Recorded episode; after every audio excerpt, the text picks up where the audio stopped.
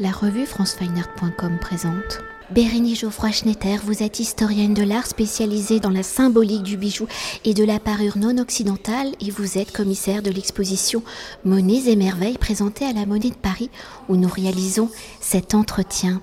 Alors constitué de près de 200 pièces, d'or, d'argent, de plumes, de nacre, de perles, de fer, issus de la multiplicité et de la diversité des cultures provenant des cinq continents, l'exposition Monnaies et Merveilles est une invitation au voyage, à la découverte de la variété de la monnaie, de ses usages, de ses rituels. Dans un premier temps, pour évoquer la genèse de ce projet où dans une société contemporaine, la monnaie a tendance à se dématérialiser, vous dites, et je vous cite, avoir conçu cette exposition comme un gigantesque cabinet de curiosité, invitant le public à s'interroger sur les pratiques et les croyances attachées aux usages monétaires à travers le monde Fin de la citation. Alors l'exposition étant présentée au cœur de la monnaie de Paris, cette usine située au cœur de la cité qui frappe monnaie, quelles ont été vos réflexions pour explorer la diversité des monnaies dans son matériau, dans sa temporalité, dans sa forme, dans sa valeur, dans son symbole, dans son usage, et aller au-delà des traditions européennes, donc des pièces essentiellement d'or et d'argent? Alors c'est une très jolie question que vous me posez parce qu'effectivement nous sommes dans un lieu hautement symbolique qui frappe monnaie depuis le 9e siècle. Et l'idée c'était peut-être d'étonner, j'espère aussi d'éblouir et d'émerveiller le public, d'où ce titre, Monnaies et merveilles.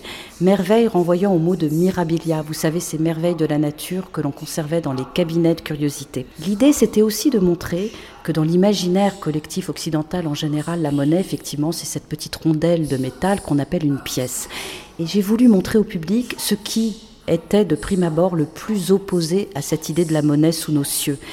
C'est-à-dire que dès le début de l'exposition, on va montrer l'encyclopédie des matériaux, les perles qui venaient de Venise et de Bohême, les coris, ce petit coquillage de, pêché dans l'archipel des Maldives et qui va avoir une destinée extraordinaire puisqu'elle va aller jusqu'en Europe, va retourner dans les cargaisons des navires pour être malheureusement l'acteur d'un des commerces les pires de l'humanité qui est la traite négrière et ensuite réinvesti de propriétés magiques pour devenir talismanique et vagabonder justement sur euh, des tuniques du Népal, euh, d'Asie centrale.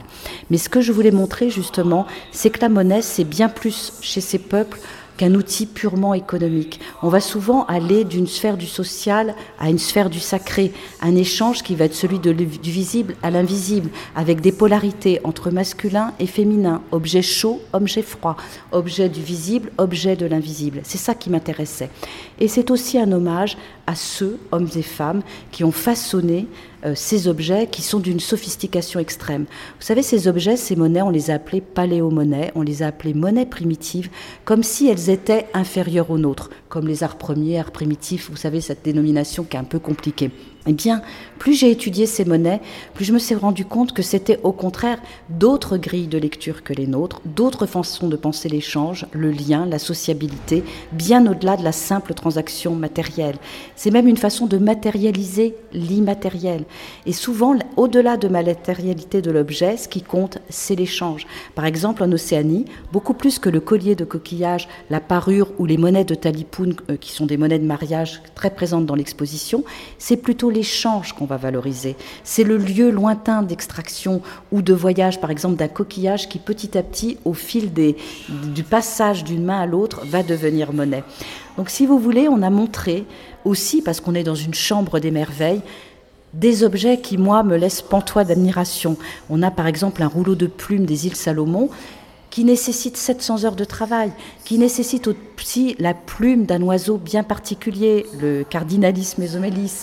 J'espère que j'ai pas estropié le nom, mais bien sûr c'est pas le nom que les, populations des îles Salomon lui donnaient, c'est celui des savants européens quand ils ont étudié ces objets.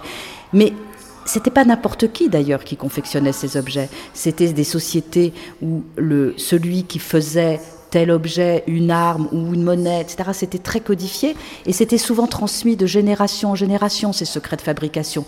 Par exemple, ce rouleau de plumes, il y avait des grandes fibres en hibiscus, on collait à, partir d'une gomme de mûrier cette multitude de plumes, je crois qu'il en fallait 60 000 pour un rouleau de mariage des îles Salomon.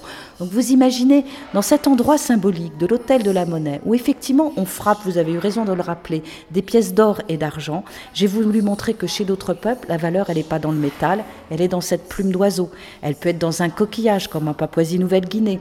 Elle peut être également dans la pierre, comme cette pierre des îles Yap de Micronésie, où ça va être l'acheminement d'une carrière lointaine qui va donner de la valeur à cette pierre d'un éclat presque blanc et qui ramène aussi à l'astre lunaire. Donc vous voyez, ce sont des monnaies, mais ce sont aussi des objets polysémiques qui, comme je vous le disais, vont vagabonder d'une sphère à l'autre, qui parfois joueront le rôle d'objet d'échange dans une transaction et parfois, au contraire, seront des objets nimbés de sacralité, nimbés parfois même de merveilleux, y compris au sein des populations qui les utilisent. Alors vous avez déjà dit beaucoup de choses, mais pour aller peut-être plus en détail, en profondeur et pour entrer au cœur de l'exposition, si en Europe la monnaie est de métal, hein, nous l'avons déjà dit, matériaux que l'on considère précieux et d'une certaine valeur marchande ailleurs dans le monde. Au regard des cultures et des matières premières, la monnaie prend d'autres formes, d'autres usages, d'autres symboles ou comme je l'énonçais dans l'introduction et comme vous l'avez déjà dit, on la trouve donc dans la plume, la perle, le nacre où ce que l'on désigne comme une monnaie prend d'autres formes, d'autres utilisations que le moyen de paiement. Alors dans un premier temps, peut-on s'attarder sur la forme ou l'objet dite monnaie, qui n'est pas qu'une sphère? Alors quelles sont ces formes? Ces formes correspondent-elles à des usages particuliers, à des symboles, à des croyances? Y a-t-il autant de formes dites de monnaie qu'il y a de langues, de pays, de croyances? Alors là aussi, c'est une très jolie question. Euh, le parcours commence par le monde africain. Et j'ai voulu montrer la puissance hypnotique du métal, parce que ce n'est pas anodin de maîtriser les secrets du feu, de dompter cette matière. Georges Dumézil l'avait montré pour les civilisations indo-européennes. Le forgeron, c'est souvent un personnage savant, craint, redouté. Et c'est le cas dans le monde africain. Et je pense que le visiteur va être ébloui par l'éclectisme des formes et même la taille de certaines monnaies. Vous avez des monnaies qui vont épouser la forme d'armes, d'autres d'outils agricoles. Pourquoi? Parce que souvent la richesse vient du monde agricole. Euh, elles vont épouser aussi parfois des formes exogènes, comme ces monnaies qui épousent la forme d'encre marine, les fameuses monnaies manjong. D'autres les ont rapprochées des cornes couellées des monnaies aussi en forme de ce qu'on appelle les guinzés, en forme de petites flèches que vont là, on va ramasser euh, sous forme de fagots avec une ligature végétale. Vous avez aussi la frontière très ténue entre le monnaie et la parure. Et souvent un anneau de cheville, quand il sera lourd, disproportionné, ça sera plus une réserve monétaire, un lingot. Et sera très intéressant de voir par exemple que des objets qui reprennent des formes du quotidien, de par certains détails, ça nous signale que ce sont des monnaies. Par exemple des cloches sans battant, un coup de jet qui n'aura pas de lame tranchante, ou euh, je, pense par exemple aussi à toutes ces monnaies euh, et qu'effectivement on pense être des bijoux, mais qui sont tellement lourds que ça interdirait le port euh, à une femme. Donc on a montré par exemple deux chevillères, l'une d'une taille humaine et l'autre d'une taille extravagante pour que le public comprenne à quel point les formes peut-être migrent d'un objet à l'autre, mais pour des usages également différents. Alors le monde océanien, Là, c'est l'inventaire de tous les possibles. Et vous avez posé une question intéressante parce qu'effectivement, euh, l'Océanie, c'est le paradis des anthropologues. Dès les années 1910, Bronislav Malinowski avait étudié ces notions de don et de contre-don, de compensation, avec une espèce de compétition presque enfiévrée où les big man devaient montrer qu'ils savaient, euh, j'allais dire, euh, orchestrer justement ces compétitions de présence, cette surenchère et cette, ce côté prestige aussi des monnaies, puisqu'il y a une accumulation la circulation des monnaies. Mais qui dit pluralité d'usage monétaire, dit pluralité d'usage linguistique et dit aussi pluralité de matériaux. Et là, je pense que le cabinet de curiosité porte bien son nom, la Chambre des merveilles, parce qu'on a par exemple euh, un plastron en dents de chien qui signifie l'ardeur virile. On a euh, des nacres, on a une jupe canaque en fibre de bourrao qui, quand elle n'était pas portée, était ramassée sous forme de cône et devenait objet d'échange. On a ces pectoraux qui épousent la forme d'un croissant de lune et qui sont une nacre qui, j'imagine, euh, étincelait au soleil. Il y avait des reflets iridescents. Donc, vous voyez, il y a tous ces, toutes ces nuances, euh, parce qu'il faut imaginer ces objets parfois exhibés, parfois accumulés, pour dire la richesse du clan, la transmission, le savoir, la lignée, l'identité aussi. Et un des clous de l'exposition, je pense, c'est le rassemblement de 20 monnaies talipoun, de ces monnaies de mariage. Et ça vous explique aussi comment ces échanges s'effectuaient. Les boyken occidentaux, qui étaient dans une province à l'intérieur du Sépic, de la province du Sépic, devaient échanger euh, leur biloum, leur sac de filets tressés par les femmes du village contre des coquillages qu'ils allaient se procurer auprès des populations côtières. Et c'était très compliqué parce qu'il fallait pêcher très en profondeur. Et donc, Ensuite, ils tressaient un masque en fibre végétale qui surmontait ce coquillage, qui intervenait notamment dans les rituels de transactions euh, matrimoniales. Et quand les Occidentaux les ont vus, ils ont été comme nous, voilà, fascinés par la beauté, l'éclectisme de ces formes aussi. Et puis, on a pensé que c'était effectivement des masques qui représentaient des animaux totémiques, des ancêtres, des esprits. Et eux, c'était les masques, bien sûr, les Européens qui les intéressaient, alors que pour la, la population boïcaine, c'était vraiment le gastéropode marin, le turbo marmoratus, ce coquillage qui servait de monnaie. Vous voyez, la, valeur d'un objet peut se déplacer selon le regard qu'on porte sur cet objet. Donc ça, c'est aussi une leçon de l'exposition. Et après avoir décrypté hein, les différentes formes de monnaie, enfin, je pense qu'on les a effleurées seulement, peut-on s'attarder sur ces matériaux? Vous les avez déjà l'évoquer, ou comme les formes, on imagine que ces matériaux ont autant de symboles que de valeurs. Alors quels sont ces matériaux pour peut-être en découvrir d'autres au regard des pays, des cultures qui pratiquent ces monnaies? Quels sont les symboles de ces matériaux? Sont-ils essentiellement issus de la nature? Comment sont-ils donc transformés, manufacturés? Alors c'est justement euh, ce qui sépare le troc de la monnaie. Le troc, c'est souvent un objet contre un autre. Et cela varie selon les latitudes, la géographie, selon des tas d'usages. Alors que la monnaie, la construction de la valeur d'une monnaie, c'est un pacte de confiance entre deux groupes qui vont s'accorder sur la valeur absolue d'un matériau. Un anthropologue qui a participé au texte du catalogue nous disait on peut faire à peu près monnaie de tout. Mais ce qui importe, c'est se mettre d'accord sur sa valeur. Par exemple, dans le monde océanien, ce sont certains coquillages qu'on va araser, tailler, blanchir. Et vous avez raison d'employer le mot manufacturer, parce que la construction de la valeur, ça peut aussi se faire par la transformation de ce qui est un objet à l'état de nature en objet culturel, donc investi d'une valeur, et c'est une construction matérielle, la monnaie, intellectuelle, euh, c'est un concept, la monnaie. Et donc, ce qui est très intéressant, c'est qu'en Afrique, par exemple, le fer va être jugé bien de toute une nimbé d'une sacralité, parce que je vous disais ce travail du forgeron, mais le cuivre, par exemple, va avoir plus de valeur que le fer.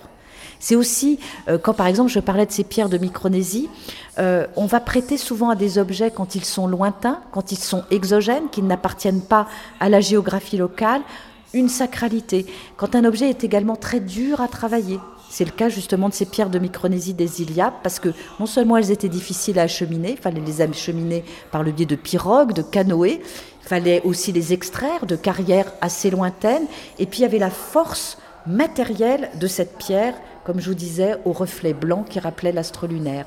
On a d'autres euh, objets, euh, comme vous disiez, manufacturés. Par exemple, ces pagnes Kuba du Zaïre. On a une très jolie section sur les chemins textiles, comme je les appelle, où là, par contre, après l'Afrique et l'Océanie, j'ai voulu tout décloisonner pour montrer à quel point le textile, lui aussi, était investi de valeurs sacrées selon les horizons culturels.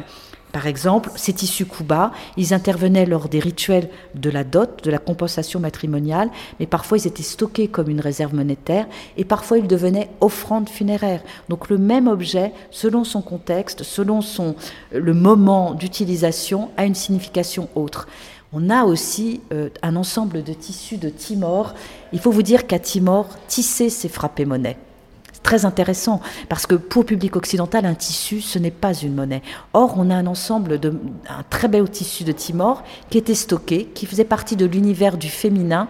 Et quand une, une femme quittait sa maison familiale, justement, il y avait un échange de biens précieux et notamment de tissus, alors que le bijou est souvent du côté du masculin parce que c'est le métal qui est travaillé.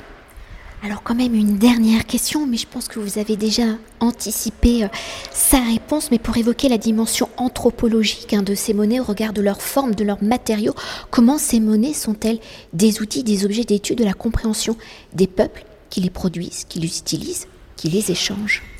Alors je pense qu'il y a autant de civilisation que de penser la monnaie. Et c'est ça qui est passionnant. Euh, moi, je suis une spécialiste de la parure et souvent je dis que la parure, c'est la cristallisation des superstitions et des croyances. Ça scande les différentes étapes de la vie. Moi, ce qui m'intéresse, c'est l'humain. Et ce qui m'a beaucoup plu, c'est que ça bouscule cette étude de la monnaie, nos grilles de lecture occidentales. Comme je vous disais, c'est beaucoup plus que des monnaies. Ce sont des outils qui aident à penser le monde, qui aident à penser l'échange, qui aident à penser l'autre.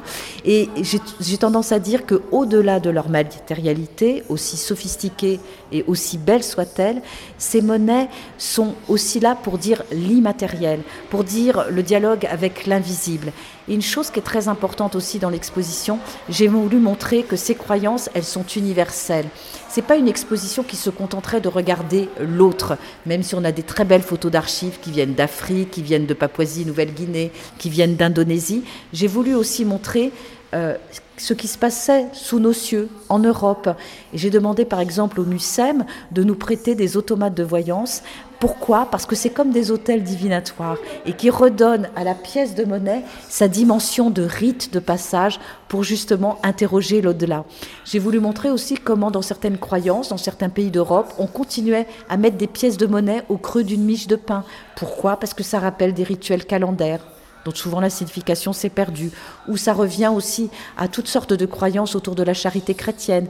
Et si vous voulez, c'est un petit peu des objets millefeuilles, si je puis me permettre cette comparaison, ces différentes strates temporelles. Et souvent, les croyances populaires, c'est une religion apprivoisée dont on oublie souvent l'origine des cultes, l'origine des rituels. Et ça, ça m'a beaucoup ému. Dans l'exposition, par exemple, on a un petit hôtel domestique balinais qui était au cœur de la maison. Et pourquoi? Parce qu'elle protégeait ses habitants, elle disait l'essence de l'ignage, elle disait l'ancêtre, elle est constellée de sa PEC.